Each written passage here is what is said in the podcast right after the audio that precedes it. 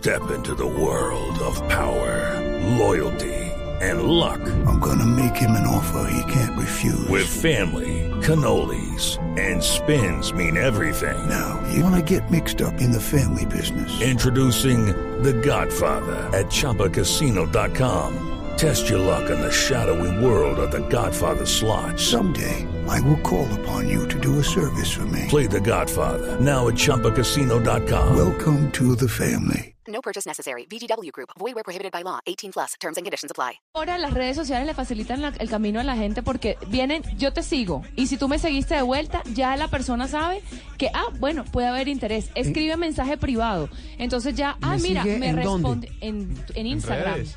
En redes. Entonces ya tú sabes de antemano, no tienes que empezar con el galanteo, sino ya saben, ah, si me siguió de vuelta, eso es porque hay luz verde, porque le gusté, porque puede que sí. O sea, ya las redes sociales están facilitando eso un montón. Así, así, así conquistan los pelados. No. Le prometo que así conquistan los pelados. Sus Puro fiestas por redes sociales. a punta de likes. Sus fiestas, hablando de las antiguas rápidamente, ¿terminaron ¿eran con reflectores o a oscuras? Las mías eran con luces, o sea, mi mamá no podía ver fiestas Con sin luz, luz. si no, con, no, ah, no, con el bombillo encendido. Con el bombillo encendido. Ah, no, era con miniteca y con ¿qué humo que olía coco. No, a mí no me A mí me permitían tocaron fiesta. No, eso allá en la provincia. A mí chiquitecas. Eso allá en la provincia, Ah, bueno, a mí, a mí me tocaron... La provincia, complicado. no, mi mamá no permitía bueno, eso. A mí me alcanzó a tocar una cosa... Uy, no, menos. ¿Cuál? Cuente. Rápido para irnos. Se llamaban Coca-Colas bailables. Claro. Claro. A, a mi mamá le tocaron. De Yo- 3 a ella- 7. La, la De historia. 3 de la tarde a 7 de la noche. En mi Miniteca. época eran las minitecas. Miniteca, Que la también eran de 2 de la tarde a Empanaditas 8. bailables también me La tocaron. rumba Sí, sí, sí. zanahoria. No, Claro. tampoco. No, de Tampoco, zanahoria no tenía nada. Empanaditas bailables, oiga, no. Pero bueno, ¿terminaron ya? Sí, ya, ya, ya. ¿Alguna cosita antes de No, no, no, almuerzo? por Muy mi bien, lado, terminamos a la de prensa Blue eh, con estas vergonzosas confesiones. Terminamos. Nos vemos dentro de ocho días, Dios mediante. Feliz resto de domingo para todos.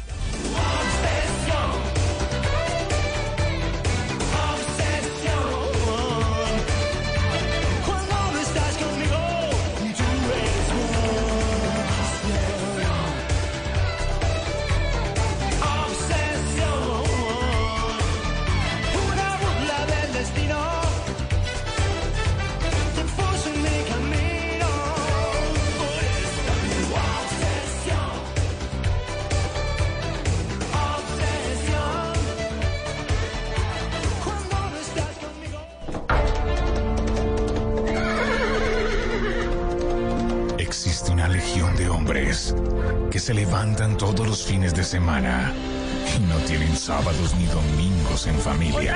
fútbol. Ay, no, no puede No ser. sacan a sus perros a dar una vueltica y mucho menos sueñan en meterse en chinga a la piscina.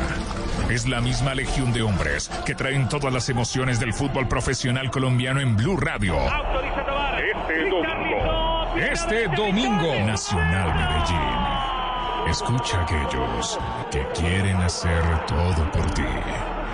Blue Radio, la nueva alternativa.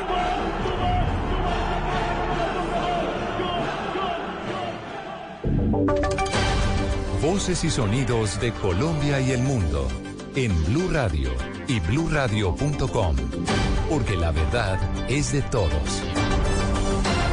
12 del mediodía, dos minutos, momento de actualizar las noticias. En esta tarde de domingo les contamos la información más importante de lo que está pasando en Colombia y el mundo. Arrancamos, por supuesto, como nos gusta, con buenas noticias, noticias del deporte que tienen que ver con la segunda etapa de la Vuelta a España. Ganó el colombiano Nairo Quintana. Miguel Ángel López entonces perdió el liderato. Nelson allí desde España. Los colombianos siguen siendo los protagonistas de la Vuelta a España. Hoy el turno fue para Nairo Quintana, del líder del Movistar. El boyacense aprovechó una escapada junto a cinco pedalistas más para sacar la ventaja al grupo del líder de Miguel Ángel López. En los últimos 1500 metros, Nairo sorprendió a los especialistas y a sus compañeros de aventura al lanzarse al ataque. Como todo un velocista, impuso un ritmo demoledor para ganar la segunda etapa de la Vuelta a España con llegada a Calpe en la Costa Blanca. Nairo superó a Nicolas Roche por 6 segundos, lo mismo que a Primo Rogli, Rigo Berturán y Fabio Aru. Bueno, es un- una etapa más de táctica. Ya éramos pocos en la selección y hemos ido filtrando en cortes. Y con los que vinimos, vinimos siempre rotando y cuando vi el momento, pues ataqué a ver qué pasaba. Esta es la segunda etapa que gana Quintana en la vuelta, pues la primera la había conquistado en 2016 en el Alpe de Hues. De esta manera el boyacense iguala con ocho victorias a Lucho Herrera, como los ciclistas colombianos más ganadores en las tres grandes como son Giro, Tour y Vuelta. Finalmente no, no miraba mucho hacia atrás, si llegaba, llegaba. Si no llegaba, pues lo había intentado por lo menos. En la clasificación general, Nicolás Roche es el nuevo líder. Nairo es segundo a dos segundos. Rigoberto Urán es tercero a ocho segundos. Superman López ubicó quinto a 33, mientras que Sergio Higuita es octavo a 40 segundos. Desde la Vuelta a España 2019, Nelson Enrique Asensio, Blue Radio. Nelson, gracias. Vamos a cambiar de tema porque en las vías de norte de Santander se está disparando el número de caminantes venezolanos que buscan llegar hasta Ecuador antes de que empiece a regir la visa a los extranjeros, que arranca mañana esta medida. Angie Telles, usted está en el peaje Los Acacios en el municipio de Los Patios y tiene el relato y las historias de los caminantes que pasan por ese lugar y que guardan las esperanzas de poder llegar hasta el sur de Colombia para atravesar a Ecuador antes de mañana. Así es, buenas tardes. En medio de este panorama se han aumentado el número de migrantes que recorren a pie las vías nacionales intentando llegar a Ecuador, buscando además la posibilidad de movilizarse a través de vehículos de carga pesada. Escuchemos los relatos de los venezolanos con esta travesía. Ya tenemos más o menos alrededor de dos días caminando. Este, nos encontramos en una situación muy difícil, la, que, la cual está atravesando nuestro país. Y por cuáles razones estamos abandonando nuestro país, no porque queremos, sino por una necesidad. Pues bien, mujeres embarazadas y con niños en brazos también emprenden el trayecto, pensando que por su condición las dejarán ingresar al país de Ecuador. Voy primero porque allá está mi esposo, ya él se fue anticipadamente y me está esperando, y pues porque una mejor vida, porque yo vengo de, de Maracaibo. Y entonces allá la cosa está difícil. ¿Y si guarda la esperanza que alcance llegar antes de eso? Sí, espero llegar antes de eso. Y si no, bueno, espero que me dejen pasar. Sí, está muy colapsado. Bueno, por el embarazo, porque yo estoy embarazada. Espero que, o sea, pueda tener la, la, excepción pues de pasar más rápido y llegar rápido. Este grupo de caminantes venezolanos se encuentran desesperados por conseguir un medio de transporte que los acerque al puente fronterizo de Rumichaca. Sienten temor de quedarse estancados en ese punto y no poder avanzar hacia su destino final. Angie Telles, Blue Radio. Angie, gracias. Ese es el drama de los venezolanos. Vamos ahora al departamento de Nariño, porque las autoridades de salud en Ipiales están en alerta por el alto número de venezolanos que están llegando y que se espera lleguen en las próximas horas a esa zona fronteriza con Ecuador. Miguel López, ¿qué medidas van a tomar las autoridades? Buenas tardes. Al transcurrir lo que parece ser el fenómeno pico dentro del evento migratorio de venezolanos en el sur de Colombia, como efecto de la determinación del gobierno ecuatoriano que estableció la visa para los ciudadanos venezolanos, las autoridades competentes esperan en Nariño la ocurrencia de unos eventos masivos que pueden poner en riesgo la salud pública de la región. Ante esa situación, el ente rector de la salud activó una alerta en la red médica de los 64 municipios del departamento.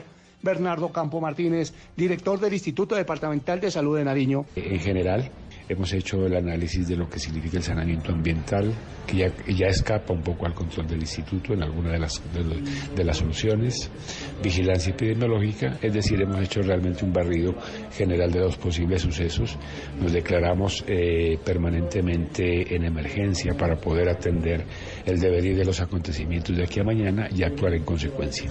El funcionario explicó el por qué se activa la emergencia en el sistema de salud de toda la región. Durante algunos días, una cantidad muy importante de venezolanos, calculados entre 7.000 y 10.000, van a quedarse en Ipiales y probablemente en Pasto o en algunos sitios de la región del departamento.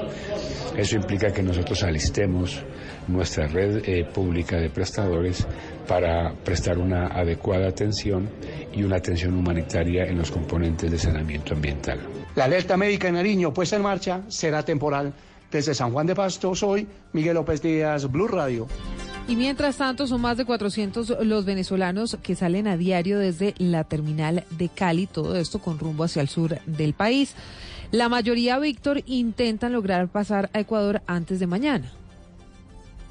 Y es Silvia, buenas tardes. Carlos, Carlos Pimentel es uno de los ciudadanos venezolanos que va rumbo a Ecuador. En este momento se encuentra en la terminal de Cali en una carrera contra el tiempo. Está a la espera de poder recolectar el dinero del pasaje del bus que de Cali lo llevará hasta Ipiales y luego llegar al puente internacional de Rumichaca pero cada minuto que pasa es una oportunidad menos que tiene de llegar a su destino final, por lo que las horas para que empiece a regir el requisito de la visa humanitaria en Ecuador están contadas. Pues yo tengo pasaporte, pues no sé si no tenga ningún inconveniente con cuanto a la visa, menos que si me dejen pasar con pasaporte y que yo me ponga al día ya en Ecuador, perfecto, pero si no, pues tocará luchar allá hasta que nos den permiso. Y es que, como usted lo decía, Silvia, al día en promedio la terminal de Cali está recibiendo entre 400 y 450 venezolanos con rumbo al sur del país. Esto ha aumentado en un 70% el flujo de pasajeros con destino a Ipiales. Gloria Salazar es la coordinadora operativa de la terminal de Cali. En el transcurso de la semana se ha presentado bastante usuario venezolano, más o menos como un 70% debido al cierre de la frontera. Hemos movilizado bastante eh, los pasajeros, se ha presentado bastante influencia de pasajeros, ha sido un buen despacho con las diferentes rutas para ese lugar del Ecuador. Se espera que el resto de este domingo la terminal de Cali siga recibiendo centenares de venezolanos que pretenden llegar al puente de Rumichaca para agolparse a la multitud que ya se encuentra allá e intentan pasar a Ecuador antes de mañana. En Cali, Víctor Tavares, Blue Radio. Víctor, gracias. Mucha atención. Tenemos actualización sobre el flujo de salida de ciudadanos venezolanos por el puente Rumichaca. Migración Colombia informa que se mantiene un flujo alto y se han realizado procesos de migración a más de 3.100 ciudadanos venezolanos. Estamos atentos, por supuesto, a ver si este número incrementa en cuanto se acerque la hora cero, que será el momento en que las autoridades ecuatorianas empiecen a exigir visa a los venezolanos. Pues a, propósito, el presidente Duque al inicio de la caminata por la solidaridad se refirió a la situación de los miles de venezolanos que han tenido que huir de su país. Además de eso, mandó un mensaje a las familias de los líderes sociales asesinados en Colombia. Uriel. Justo antes de viajar a Leticia, el presidente Iván Duque habló en medio de la caminata de la solidaridad en Bogotá y se refirió nuevamente a la situación de los venezolanos. Dijo que Colombia seguirá apoyando a los extranjeros que llegan al país en medio de los anuncios de algunas restricciones en Ecuador para los migrantes. Nunca antes en la historia de América Latina habíamos visto una situación tan difícil en un país vecino, donde por los estragos de la dictadura millones de personas han salido buscando refugio. Han salido más de 4 millones de hermanos venezolanos de su territorio y nuestro país ha recibido más de un millón de hermanos y hermanas venezolanos. También hizo referencia a los líderes sociales asesinados y dijo que es necesario denunciar las situaciones irregulares que se conozcan sobre intimidaciones o amenazas contra los defensores de derechos y fue reiterativo en la legalidad en el país como símbolo de acción colectiva. Uriel Rodríguez Silva, Blue Radio. 20 millones de pesos están ofreciendo las autoridades para dar con los responsables del asesinato de un líder comunal en la vereda Alto Cachaya, en Gigante, en el departamento del Huila. Silvia Lorena. Autoridades en el Huila ofrecen hasta 20 millones de pesos de recompensa a quien entregue información sobre el crimen de Danilo Olaya Perdomo, presidente de la Junta de Acción Comunal de la vereda Alto Cachaya, ubicada en zona rural de Gigante, quien fue asesinado sobre las 12 y 30 de la madrugada de hoy domingo cuando se dirigía hacia su vivienda y fue abordado por sujetos desconocidos quienes le dispararon causándole la muerte. Liliana Vázquez, secretaria de Gobierno del Huila. Lamentamos muchísimo el asesinato del señor Danilo Olaya, presidente de la Junta de Acción Comunal de la vereda Cachaya del municipio de Gigante. Estamos ofreciendo una recompensa de 20 millones de pesos para quien tenga información no la suministre para poder lograr llegar a tener unos resultados óptimos. Este es el segundo crimen contra un líder comunal en menos de un mes que se registra en el municipio de Gigante. En Neiva, Silvia Lorena Artunduaga, Blue Radio. Pues a propósito de temas de orden público, a Barranca Bermeja llegaron en las últimas horas cuatro mujeres y una menor. Denuncian haber sido amenazadas de muerte por parte de hombres armados en el municipio de Chondó, de Yondó, esto es en Antioquia. La policía Verónica activó todos los protocolos de atención.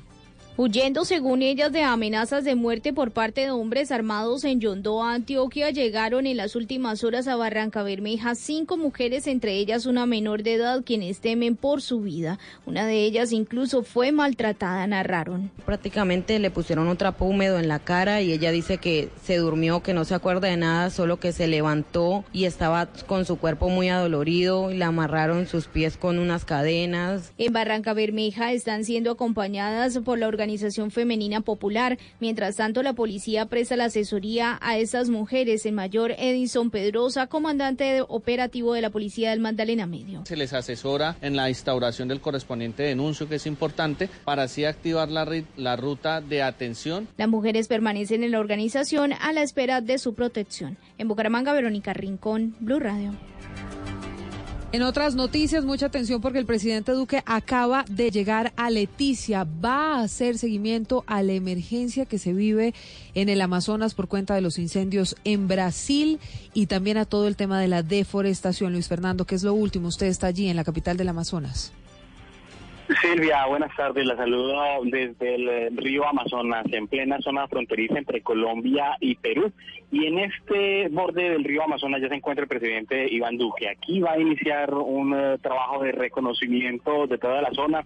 Se va a reunir posteriormente con comunidades eh, indígenas de esta zona de Colombia, justamente con el propósito de, poder evaluar todo el trabajo que se adelanta por parte de las autoridades colombianas en torno a la eh, destrucción de la flora eh, y de la fauna en esta importante pulmón, eh, no solamente de nuestro país, sino por supuesto para todo el mundo. Ha comenzado ya un recorrido que está siendo acompañado por parte del ministro del Medio Ambiente, que también se encuentra acá, y delegados de varias embajadas de países como la Gran Bretaña, que también se encuentran haciendo ese recorrido en compañía del presidente Iván.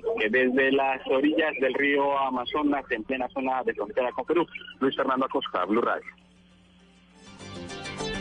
Luis Fernando, estamos atentos entonces a esta visita del presidente Duque allí al Amazonas. Mientras tanto, Brasil sigue combatiendo los incendios en la Amazonía tras la aparición de nuevos focos.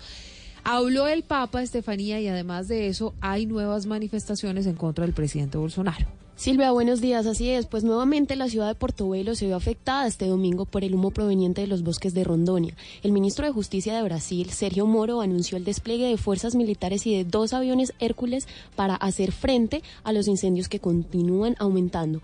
Por otro lado, desde el Vaticano, el Papa Francisco se refirió hoy a los incendios que están devastando la Amazonía. Esto fue lo que dijo. Estamos todos preocupados por los grandes incendios que se han desarrollado en el Amazonas Recemos para que con el compromiso de todos puedan ser domados lo antes posible. Ese pulmón de bosques es vital para nuestro planeta. Mientras tanto, manifestantes convocaron nuevas protestas en las calles de Brasil contra la gestión ambiental de Bolsonaro, pues en lo que va corrido de la semana se han registrado 1.663 incendios, según el Instituto Nacional de Investigaciones Espaciales. Estefanía Montaño, Blue Radio. Muy bien, Estefanía. Esta tarde partirá Santa Marta o desde Santa Marta hacia las Islas del Caribe el quinto buque hospital más grande del mundo. El uh, USA Comfort, que atendió cerca de 3.000 personas durante seis días, entre ellos, por supuesto, muchos venezolanos. Luis Maestre.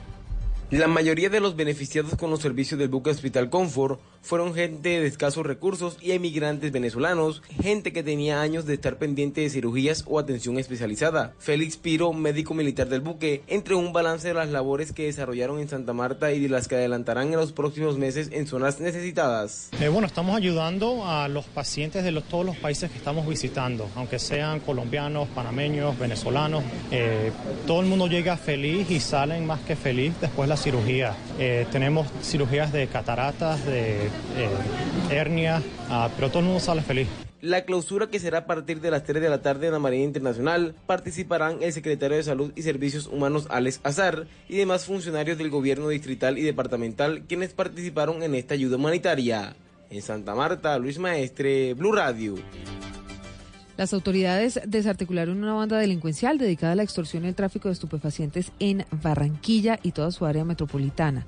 Recaudaban, Daniela, cerca de 300 millones de pesos al año. Con la captura de alias Yonki y otras siete personas, queda desarticulada la banda de crimen organizado denominada Los Papalópez El Universal 2, una estructura reconocida en Barranquilla y su área metropolitana por extorsión a comerciantes del sector y tráfico de estupefacientes y armas de fuego. La operación se logró mediante allanamientos en diferentes partes de la ciudad, adelantados por el Gaula de la Policía en coordinación con la Fiscalía General de la Nación. El cabecilla de esta banda era el encargado de concretar las llamadas amenazantes con las que exigía sus víctimas sumas de dinero que oscilaban entre 500 mil y un millón de pesos. De acuerdo con las investigaciones, bajo esta modalidad lograba recaudar hasta 25 millones de pesos mensuales, alrededor de 300 millones por año. Los capturados deberán responder por los delitos de concierto para delinquir agravado, extorsión agravada y fabricación, tráfico y porte de arma de fuego y municiones. Desde Barranquilla, Daniela Mora Lozano, Blue Radio. 1218, 900 policías, además de modificaciones de abordaje en el metro de Medellín, van a ser desplegados para garantizar la seguridad del clásico del fútbol antioqueño, Vanessa.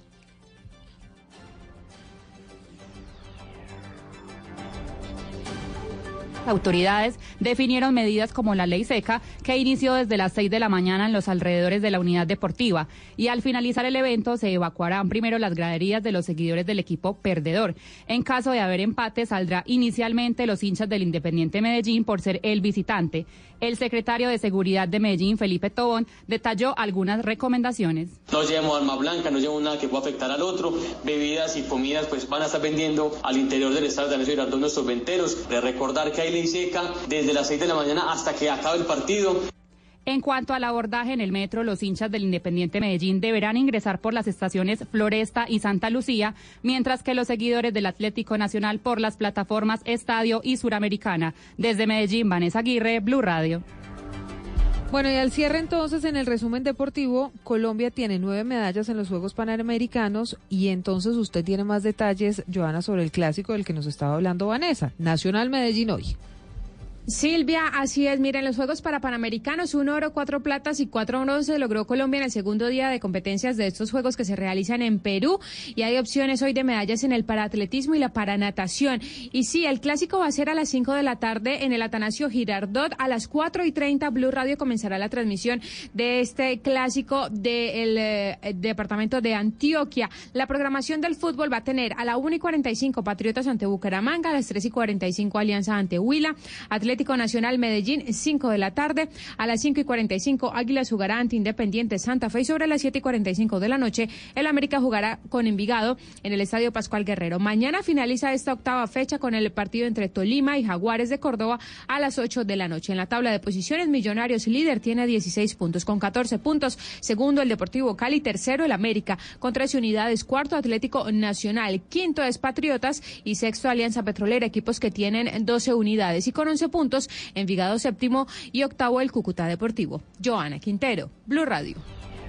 Todo en noticias a las 12.21. Ya llega Generaciones Blue. Tengan buena tarde. A las 2 nos volvemos a escuchar con una actualización de lo que pasa en Colombia y el mundo.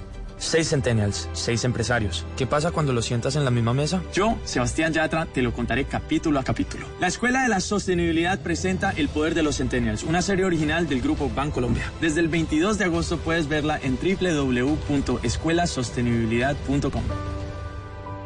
Vigilado Superintendencia Financiera de Colombia. Padres con experiencia, Padres nuevos, hijos únicos, hermanos, abuelos que consienten, nietos que aprenden. Vamos a construir un puente entre generaciones para que las familias crezcan y entre todos podamos cambiar el mundo. Aquí comienza Generaciones Blue, un espacio de Blue Radio con testimonios, guías, expertos e invitados que nos ayudarán a mejorar la vida en familia y las relaciones entre sus miembros. Generaciones Blue por Blue Radio y bluradio.com. La nueva alternativa.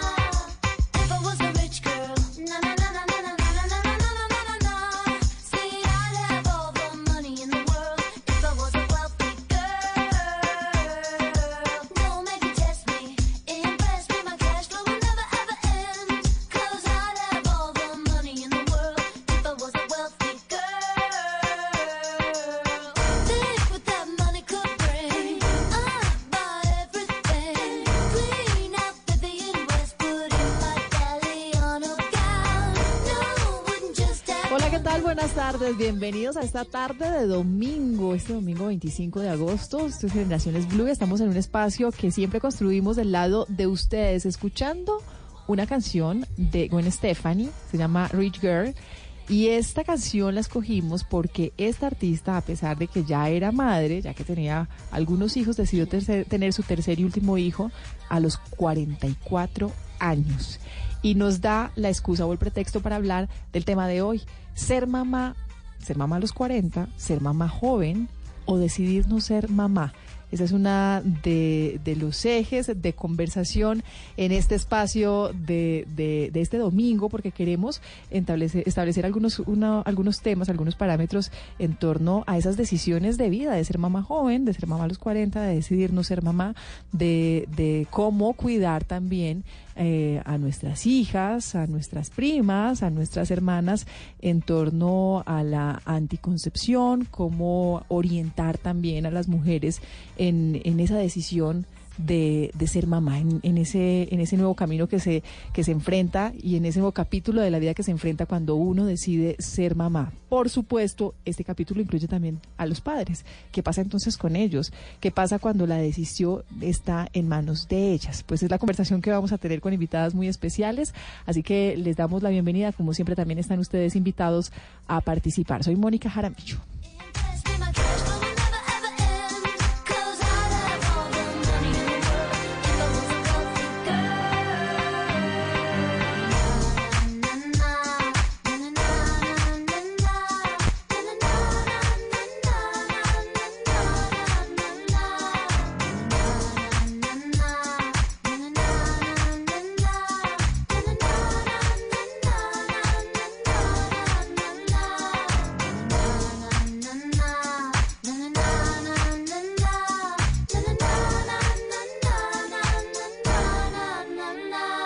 Estás escuchando Generaciones Blue. Y de inmediato saludamos a las invitadas de la tarde de hoy. La doctora Cecilia Hernández Leal es médica ginecóloga de doctoralia con maestría en medicina reproductiva, es especialista en tratamiento de infertilidad, endocrinología ginecológica y planificación familiar. Cuenta con más de 15 años de ejercicio profesional orientado a esto, a la atención de mujeres y parejas con dificultades para lograr embarazos, al control ginecológico, a la prevención de enfermedades, planificación familiar y el mejoramiento de la calidad de vida de sus pacientes. Doctora Cecilia, ¿qué tal? Bienvenida. Hola Mónica, buenas tardes. Gracias por aceptar esta invitación. Muchas gracias a ti. ¿Qué es Doctoralia? Doctoralia es una aplicación de Internet en la cual eh, los pacientes tienen acceso a la información de una red muy amplia de médicos en todas las especialidades y tienen la posibilidad de agendar citas, conocer sus perfiles en línea. Tener como ese acceso rápido de la mano de la tecnología a la medicina. Así es, así es. También está con nosotros la doctora Marisol Pachón, ella es directora médica de Profamilia para la Regional Centro y con ella, por supuesto, vamos a hablar de todo este tema de planificación familiar, del programa, de los métodos de planificación, de los métodos adecuados según la edad, los mitos, las realidades y de las investigaciones también que se han hecho alrededor de este tema en el país. Doctora Marisol, gracias por su compañía. Hola Mónica, buenas tardes, muchas gracias por la invitación y gracias a toda la gente de Blue Radio. Quiero empezar preguntándoles a las dos. Primero, la doctora Cecilia, eh, ¿hay una edad ideal para ser mamá? Sí, indiscutiblemente eh, la, reproducción eh, en la mujer está marcada por una serie de, cambios naturales que es importante tener en cuenta. Entonces, digamos que los, los años ideales para tener un bebé llegan hasta los 35 años. Entonces, pudiéramos determinarlo entre los 25 y los 35 años serían como la edad óptima para tener bebés. Si bien es cierto, después de los 35 años muchas mujeres pueden tener eh, embarazos sanos, bebés sanos, eh, sí sería esta como el, como el momento ideal de su, de su vida fértil ha cambiado un poquito los, los paradigmas sociales, la forma de, de, vernos como sociedad, como mujeres, porque si usted me habla desde los 25, uno, uno considera a una mujer muy joven a los 25 embarazada. Ya uno, ya uno casi que abre los ojos cuando una mujer de 25 años dice que está embarazada. Sí, así es, así es. Eh, eso también marca eh, el comportamiento, ¿no? El cambio en la sociedad.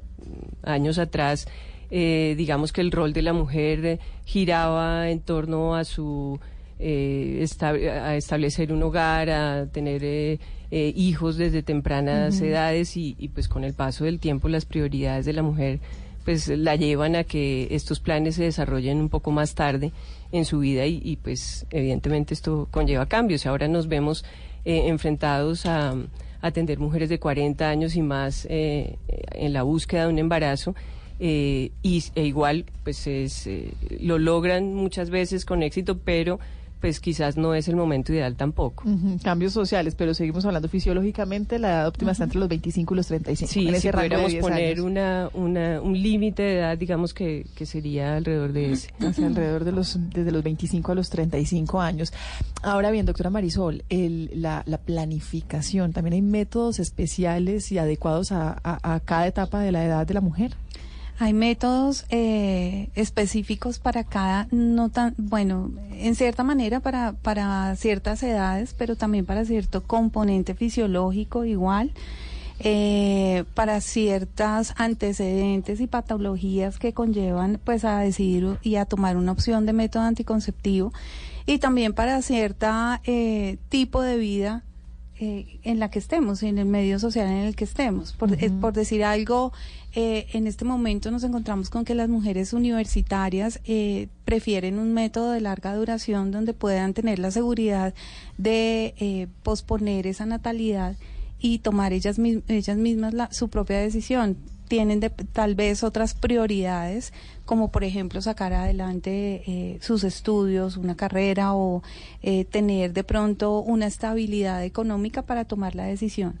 Entonces es así que es una también de las variables que hacen que definan y que tomen la decisión con un, con un método respecto a otro. Y son estos métodos de larga duración. Si hablamos entonces de, de, desde, desde una esquina a otra y empezamos a hablar de, de la maternidad precoz, de los embarazos no deseados, del comportamiento social de las adolescentes y jóvenes colombianas, ¿cómo han venido variando esas cifras en los últimos años? ¿Qué lectura podemos dar en Colombia de eso? Eh, durante los últimos años y según la encuesta nacional de demografía de salud que fue la, la del 2015 y estamos pues próximos a, tener la próxima que es en el 2020, eh, sí hubo una disminución, un porcentaje muy pequeño de la disminución de embarazos en adolescentes. Sin embargo, sigue siendo una cifra preocupante de los embarazos en adolescentes, en la población adolescente. Y es más por la desinformación y por la falta de acceso a los servicios más desinformación y, y de pronto con todo los, el tabú que hay alrededor. Yo creo que esto es una realidad a la cual pues no podemos taparnos los ojos y no podemos ocultar. Y eh, toca llegar a la población adolescente, toca eh, informarles. Toca hacerles el acompañamiento adecuado desde sus cuidadores, desde su red de apoyo, familia y demás, como también eh, la red educativa. yo, yo, me atrevería a decir que sin duda la orientación sexual es clave y fundamental en todo este proceso, pero creería que por, por la tecnología, por, por los medios de comunicación, cada vez hay más acceso a, a la información y al conocimiento en torno al cuidado que debe tener un, un, un joven o un adolescente frente a sus relaciones sexuales, no solo por, por un embarazo no deseado, sino por enfermedades de transmisión sexual. Y creería uno que la balanza se inclina más hacia el lado de la dificultad de acceso a los métodos de planificación en Colombia para esa población por un lado, pues porque el, sistema de salud de pronto no prevé, no tiene las posibilidades de la cobertura completa, pero por otro también porque muchos de esos jóvenes y adolescentes tienen que ocultar su método de planificación ante sus familias, ante sus papás, en, en los colegios. Sí, es cierto. Si bien es cierto, hay más acceso a la información, pero también hay mucha desinformación. Entonces allí como que nos vemos enfrentados a, a dos situaciones en las que ellos también pueden llegar y por redes sociales tener tanta desinformación eh, que lo que hacen es, es equivocarse muchas veces. Entonces, sí sería bueno y oportuno que esa información sea la adecuada. Y lo mejor que para que esa información sea la adecuada es como apoyarlos desde, desde los ejes fundamentales que es, pues obviamente, la parte de salud, pero también la parte familiar, que es la que tú dices, y la red de apoyo. Eh, sí es verdad, algunas de las adolescentes, por ejemplo, ya eh, adentrándonos un poquito más en el tema de anticonceptivos, algunas veces ellas prefieren eh, manejar métodos como por ejemplo el inyectable, que es una que es un método que de pronto vas, te aplicas la inyección y nadie se va a dar cuenta que te estás aplicando una inyección y no arriesgarte a que tus papás te encuentren el blister de las píldoras dentro de tu mochila, dentro de tu maleta y pues allí vas a tener de pronto algún, alguna serie de conflictos o de problemas. Entonces sí, sí es, sí, em, bien, es bien cierto que los adolescentes específicamente tienden a tener estos o a escoger estos métodos anticonceptivos. Lo importante, lo más importante es el acompañamiento y que puedan tener el acceso al método como tal. Doctora Cecilia, sí, iba a complementar. No, no, quería, quería hacer un comentario y es pues quizás yo me muevo en, en, el ambiente de la consulta más privada. Eh, Profamilia pues nos brinda una información mucho más global, pero pues es eh, mencionar que positivamente yo veo muchas mamás que van a consulta con sus hijas adolescentes y cuyo propósito es recibir una asesoría eh, en cuanto a planificación. Entonces, en cuanto eh, la educación se vaya eh, fortaleciendo en este sentido, la comunicación intrafamiliar mejore, pues se pueden dar escenarios como este que pensaría yo son los ideales, en donde los padres son conscientes de las decisiones de sus hijos, así sean jóvenes, pero también son conscientes de que son decisiones responsables y, pues pienso que es el escenario ideal.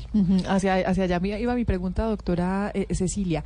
Eh, un padre que en este momento nos está escuchando y, que su hija sea adolescente o su hijo, porque pues finalmente también esta orientación en la planificación debe darse a niños y niñas, a jóvenes, mujeres y hombres.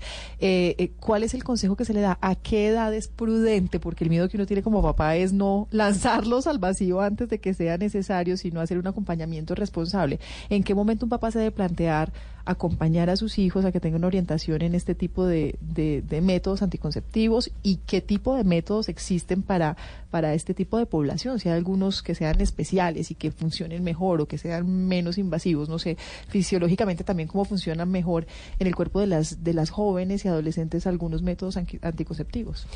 Mira, yo pienso que, que todo parte de la situación particular de cada persona, ¿no? Porque pues eh, el ambiente escolar tendrá mucho que ver en, en las decisiones eh, más tempranas o tardías que tome eh, un joven, su ambiente familiar, todo, todo el tema cultural que lo rodea, de tal manera pues que, que pienso que es un, es un acompañamiento continuo y juntos pues decidirán el momento como más oportuno para tomar este tipo de decisiones. Lo que sí es importante pues es que ojalá aprendamos a hablar abiertamente estos temas, porque justamente el, esconderlos eh, es lo que lleva muy seguramente, también tengo eh, experiencias de casos en los cuales ha ido la mamá con la niña a la consulta, la mamá está fuera.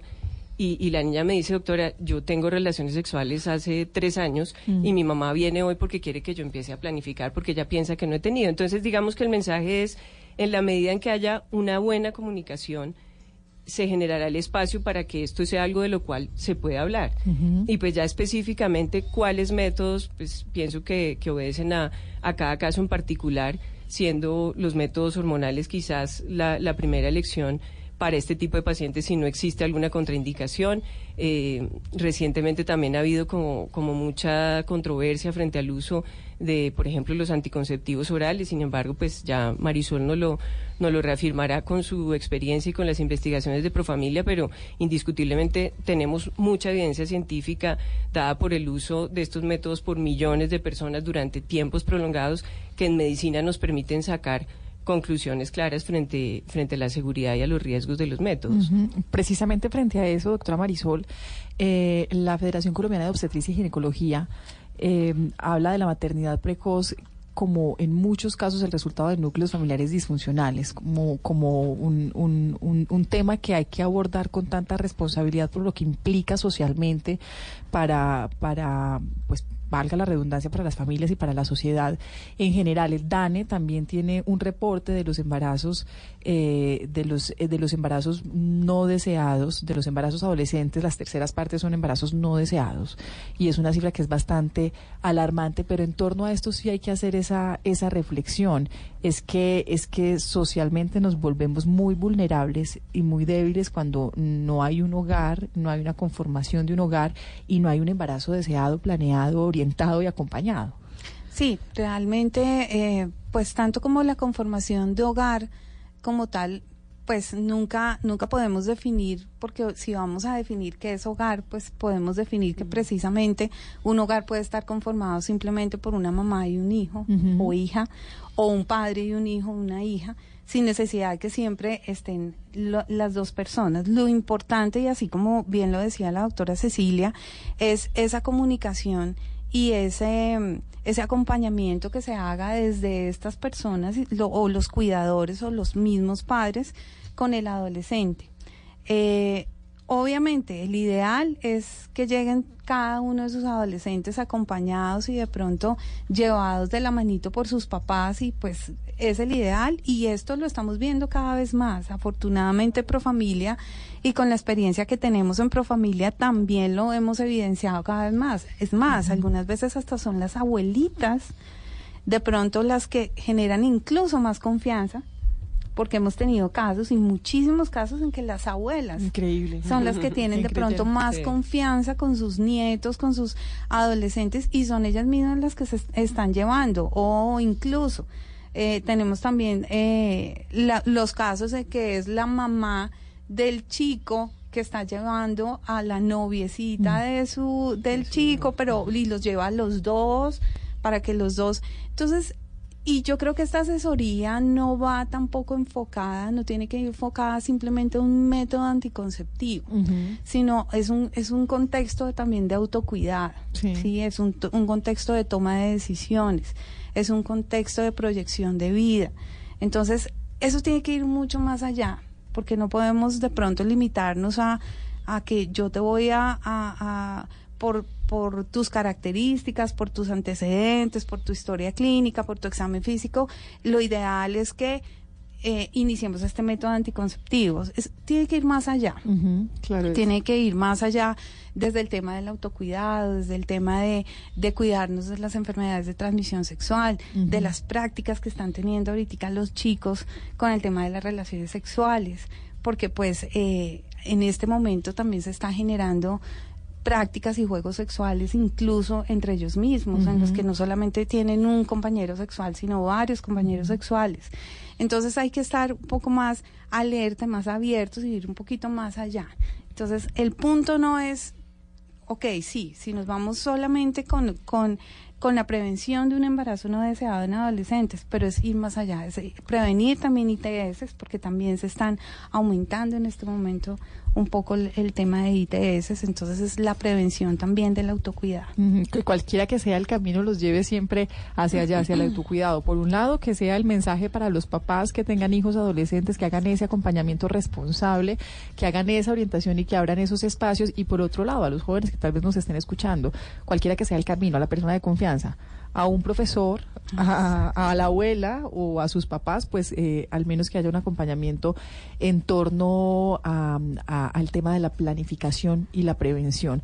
La pregunta del eje de este programa es si ustedes creen o no que hay una edad apropiada para ser mamá. Los invitamos a que participen en numerales Generaciones Blue en arroba Blue Radio Co. Hay algunos comentarios que nos han llegado, el de Johanna Galvis. Considero que la edad apropiada debería ser a partir de los 25 años. Acertó Johanna, pero contemplarse la idea primero de estabilidad emocional y laboral. Tiene un, un precedente ahí que marca Joana Marisol. Eh, arroba Marisol 25 dice, no creo que exista una edad apropiada, pero sí debería existir conciencia de lo que debemos asumir como mujeres en un país como Colombia. Queremos invitarlos a que sigan participando y nosotros les dejamos algunos comentarios antes del corte frente a esta misma pregunta. Considero que los 40 años es la edad máxima para buscar bebés porque uno requiere fuerza física, mental, espiritual para tener a los hijos. Y bueno, creo que ya a los 40 años esa, esa fuerza está mermando un poco. Bueno, yo creo que la edad está relacionada con tu estabilidad económica, física y emocional. Económica porque, obviamente, tienes que tener dinero para mantener a tu hijo, mantenerlo bien. Emocional porque pues tienes que estar lo suficientemente madura para saber todos los cambios que se vienen encima y física para todo el esfuerzo físico que le exigen a uno los hijos. Entonces la verdad es muy relativo. Yo no creo que tengamos que tener una edad específica para ser mamás. El ser madre es un don que nos da Dios y solamente Él pues dispone tiempo, lugar para para convertirnos en madres.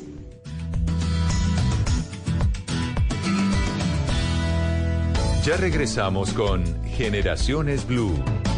Seis centennials, seis empresarios. ¿Qué pasa cuando los sientas en la misma mesa? Yo, Sebastián Yatra, te lo contaré capítulo a capítulo. La Escuela de la Sostenibilidad presenta El Poder de los Centennials, una serie original del Grupo Bancolombia. Desde el 22 de agosto puedes verla en www.escuelasostenibilidad.com. Vigilado Superintendencia Financiera de Colombia. Continuamos con Generaciones Blue.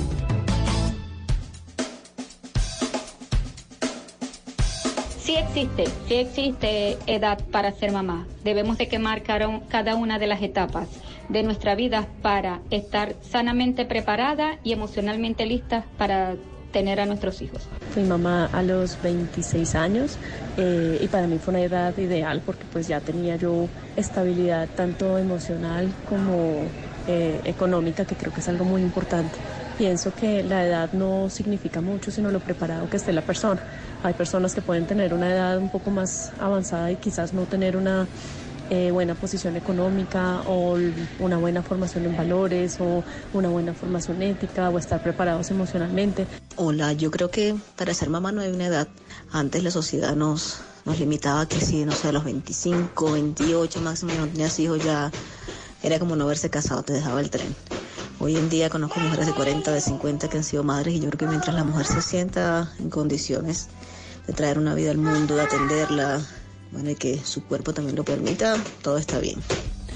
Este, entre algunos otros comentarios, ¿cree usted que hay una edad apropiada para ser mamá? En redes sociales también nos escriben. Mauricio Cortés dice probablemente los 30, para los hombres también. Debería, debería ser un tema de dos. Ana María Santos dice, desde los 18 físicamente se puede.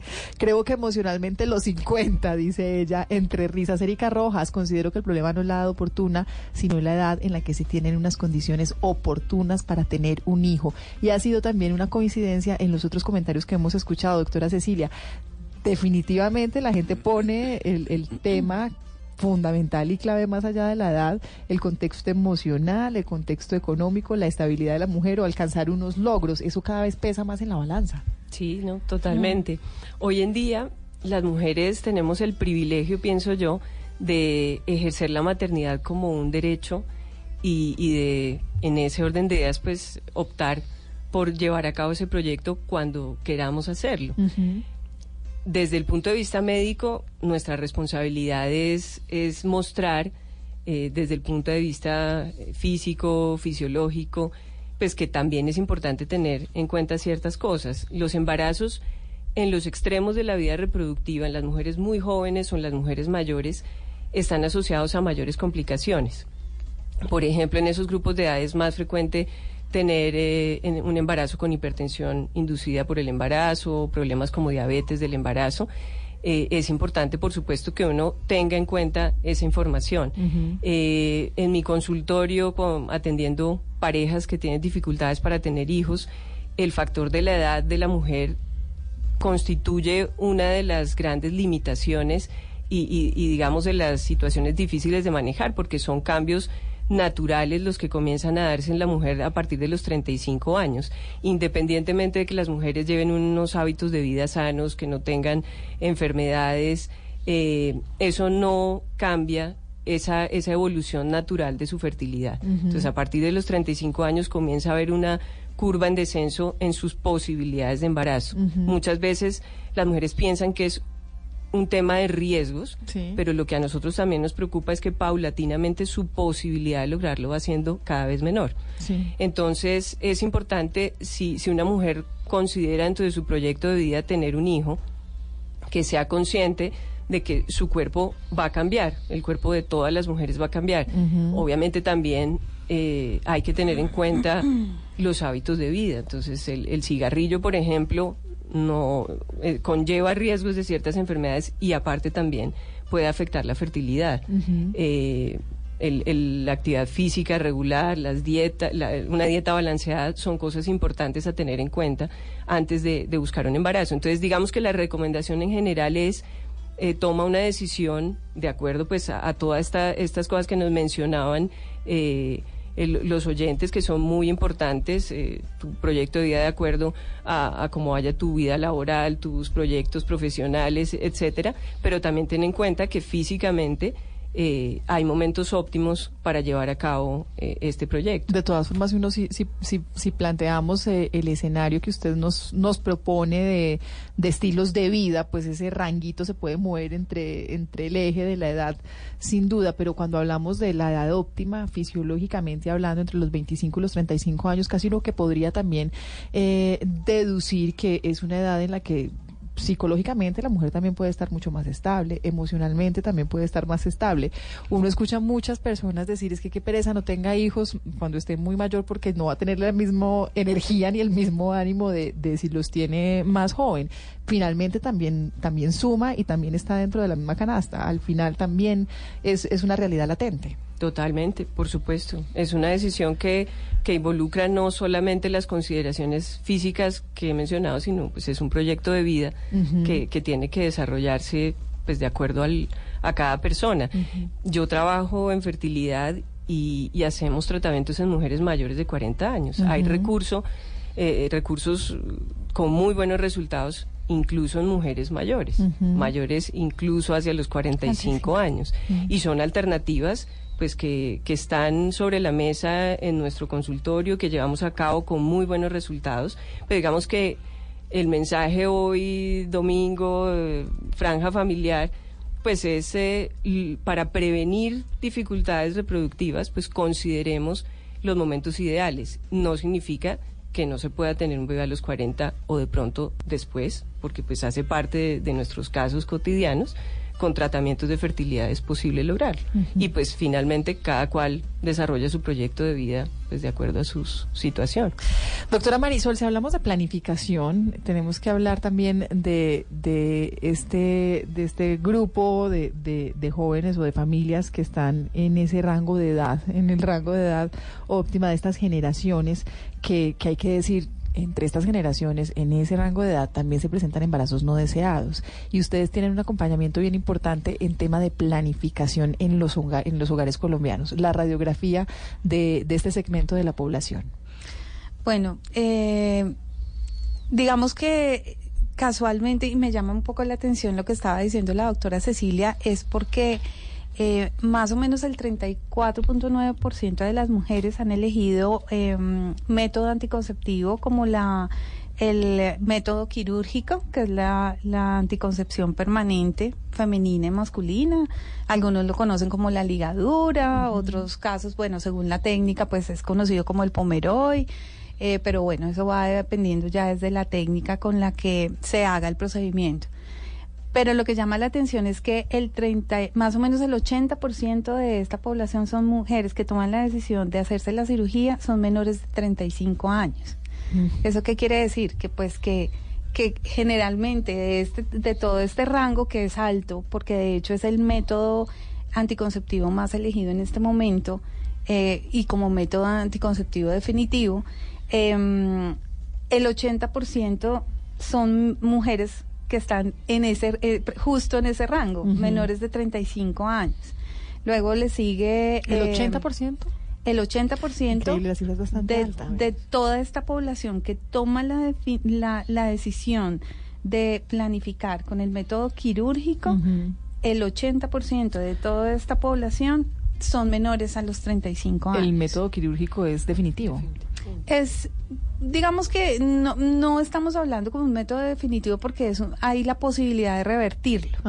Entonces, eh, puede ser reversible. Obviamente con no con una con un porcentaje tan alto de, de, probabilidad, de, probabilidad de, embarazo. pero puede ser reversible. Sí, entonces puede haber quirúrgicamente puede revertirse y volver a, hacer la recanalización de las trompas. En el tema, antes de que, de que siga avanzando en, en, esto, eh, en este tema, ¿hay alguna regulación del Estado, alguna ley o algo que prohíba que una mujer o limite ese tipo de, intervenciones en las mujeres menores de 35 años? No, abiertamente se puede. No, y la única, la, la única ley lo único que, que, el Estado nos exige es que todas las pacientes y los pacientes que tomen la decisión sean mayores de edad, mayores de 18 años. Entonces, pueden tener hijos, no pueden tener hijos, porque cada vez también está aumentando más el porcentaje de las mujeres que toman la decisión y de los hombres que toman la decisión de hacerse la vasectomía y que no tienen hijos. Eh, que es súper interesante también eh, eh, esa, esa estadística que hay. Eh, pero la única, el único requisito es que sean mayores de 18 años. el, el- y este método de, de planificación quirúrgica con las mujeres es, es, es recomendable, doctora. Pues digamos que si bien es reversible, la recomendación es que se tome la decisión por ese método cuando en realidad no se quiera tener más hijos, ¿no? Ajá. Porque pues esto sería exponerse a la necesidad de intervenciones y demás. Entonces, la recomendación es eh, idealmente pues una mujer que por lo menos tenga hijos, que que no yo suelo recomendarles a mujeres jóvenes que tomen decisiones de métodos temporales porque entonces muchas también de nuestra consulta de fertilidad son mujeres que se han hecho ligadura de trompas y que se ven abocadas hacer la reversión o hacer tratamientos de fecundación in vitro en caso de que la reversión no funcione. No, yo conozco muchas mujeres que tuve un caso muy cercano de una amiga que se planteó toda la vida nunca ser mamá y a los 39 años quiso serlo. Simplemente le cambió el chip y quiso serlo y tuvo muchísimas dificultades. Finalmente logró serlo, pero, pero tuvo muchísimas dificultades para ser mamá después. Generalmente cuando hay esta reversión es porque o cambian de pareja, porque esto es muy frecuente también, entonces ya tuvieron uno o dos hijos con una primera pareja y de pronto hay un cambio de pareja y resulta que esta próxima pareja sí quiere tener un hijo. Entonces estos son los casos más frecuentes, tanto en hombre como en mujer, cuando se presenta esta reversión. Pero completamente de acuerdo con la doctora Cecilia, lo ideal es que en el momento de tomar esta decisión es porque ya tomamos una decisión. Sobre todo cuando hay métodos temporales tan confiables. Exacto, Tan exactamente. confiables. Y de larga duración. Sí, de larga duración. Bueno, claro, que eso es otra alternativa. Ahora seguimos en el panorama de, de cómo es este, este tema de la sí. planificación de Entonces, esta generación. eh, eh, está seguido por las in- los inyectables. De estos, pues están los inyectables mensuales, los inyectables trimestrales. Eh, está seguido por los anticonceptivos hormonales, que son eh, los, eh, las píldoras anticonceptivas eh, combinadas. Las hay combinadas, las hay las que no están combinadas. Las combinadas son aquellas que tienen cantidad, una cantidad de estrógenos y una cantidad de progestágenos. Eh, los implantes subdérmicos, que también son métodos anticonceptivos de larga duración, larga duración porque pueden llevar hasta cinco años, cuatro años algunos. Y pues los anticonceptivos, eh, que son los sistemas intrauterinos, dispositivos intrauterinos, que pues estos también son métodos de muy buena elección, que también son de larga, dura, de larga duración y eh, que también los hay en este momento ya aparecen en el mercado también con algún componente hormonal que te- también tiene algo de más como un método anticonceptivo. Hablemos de mitos en torno a esos métodos anticonceptivos. Las pastillas engordan, la, los, los otros otro tipo de métodos que no son tan seguros, que las hormonas se alteran, que me hace daño para la piel. Eh, Que si tomas ¿Qué hay de realidad y qué no en torno a ellos? un- Uno muy frecuente es que si tomas anticonceptivos eh, durante un tiempo prolongado vas a tener problemas de fertilidad posteriormente. Y pues esto definitivamente eh, no es cierto. Lo que uno le explica a los pacientes es que necesariamente eh, dentro de la población de usuarios de anticoncepción habrá un porcentaje de, de- de parejas o de mujeres en este caso que tengan problemas de fertilidad que se harán manifiestos en el momento en que los suspendan y busquen un embarazo, porque finalmente el diagnóstico de infertilidad se establece solo hasta cuando una pareja busca un embarazo durante un año. Entonces, pues necesariamente eh, puede haber un porcentaje de usuarios que, que se enteren de su infertilidad solo hasta cuando los suspendan. Eh, no sé. No, ¿qué eh, pues yo creo que sí, definitivamente los mitos los hay todo el tiempo, incluso con el mismo preservativo. Eh, todo el tiempo hay mitos frente a los métodos anticonceptivos, que es lo más importante, hacerlo acompañado siempre de un, de un profesional de la salud. Eh, obviamente no todos los métodos anticonceptivos son para todos los organismos, hay que mirar el contexto también. Eh, no quiere decir que los métodos anticonceptivos te vayan a subir de peso, no quiere decir que los métodos anticonceptivos, porque pues frente a esto sí se generan bastante, el mismo método, la misma píldora que de pronto a ti te puede estar produciendo algunos efectos o algunos síntomas o algunos efectos secundarios a la otra persona con tus mismas, de la misma edad y tal vez de las mismas características, pueda que no. Entonces sí es importante por esto siempre hacerlo con un acompañamiento de una persona pues que claro, sepa. y buscar el que mejor se, se acomode a las necesidades propias también. Yo, por ejemplo, siempre fui muy despistada. Yo tenía muchos problemas cuando, cuando tomaba anticonceptivos de píldoras, porque de verdad ni siquiera poniendo alarma tenía la, la disciplina de tomarlas. Entonces también como buscar esas necesidades propias para, para facilitar el tema. Hablando de, de, de la planificación ya en pareja, hay, hay una persona que me escribe en las redes sociales que, que creo que es una pregunta que vale eh, plantear aquí en la mesa de trabajo, sobre todo a usted, doctora Marisol, como directora de Profamilia, de, de médica de Profamilia. Eh, y, y me dice es mi ex esposa de 37 años, tiene gemelos de 11, se quería hacer la ligadura, pero le dijeron en la EPS que tenía que ir con él, con el ex esposo, para tomar esa decisión. ¿Eso es real o no? No, eso ya está mandado a recoger hace mucho tiempo. Eso se puede demandar y decir claro, definitivamente no es la decisión de la, de la mujer. la decisión de la mujer. Así no estén eso- legalmente divorciados. No, no, así estén, no estén legalmente divorciados, así yo quiera ir sola, eh, tenga pareja, no tenga pareja, el único requisito es tener más, yo, más de 18 años, tanto en el hombre como en la mujer. Bueno, Obviamente tener un panorama claro, obviamente no quiere decir que todas las personas que accedan, entonces a todas las personas vamos a hacerles, pues obviamente se, se tiene una asesoría previa, hay, hay como un contexto también de qué es lo que tú quieres y se les plantea una diversidad de métodos que pueden llegar a tener o, o de, de posibilidades que pueden elegir y que no necesariamente sea terminar en una, en una cirugía, en un método definitivo, pero pues en un contexto de una paciente de 36, 37 años con gemelos y demás que ya toman plenamente la que ella toma la decisión porque no es ni siquiera bueno, es en pareja, sí hay un contexto de que yo los dos tomamos la decisión, pero si ella tiene la decisión clara, no tiene ninguna barrera. Bueno, aprovechemos para hablar de ellos. Cuando hablamos de métodos anticonceptivos, de planificación, de embarazos no deseados, siempre hablamos de ellas, siempre hablamos de ellas. Y cuando hablamos de ellos, les dejamos el peso de es que están libres y no tienen que asumir las, los métodos anticonceptivos y a nosotras es a quienes nos toca todo el trabajo. Pero hay otra escena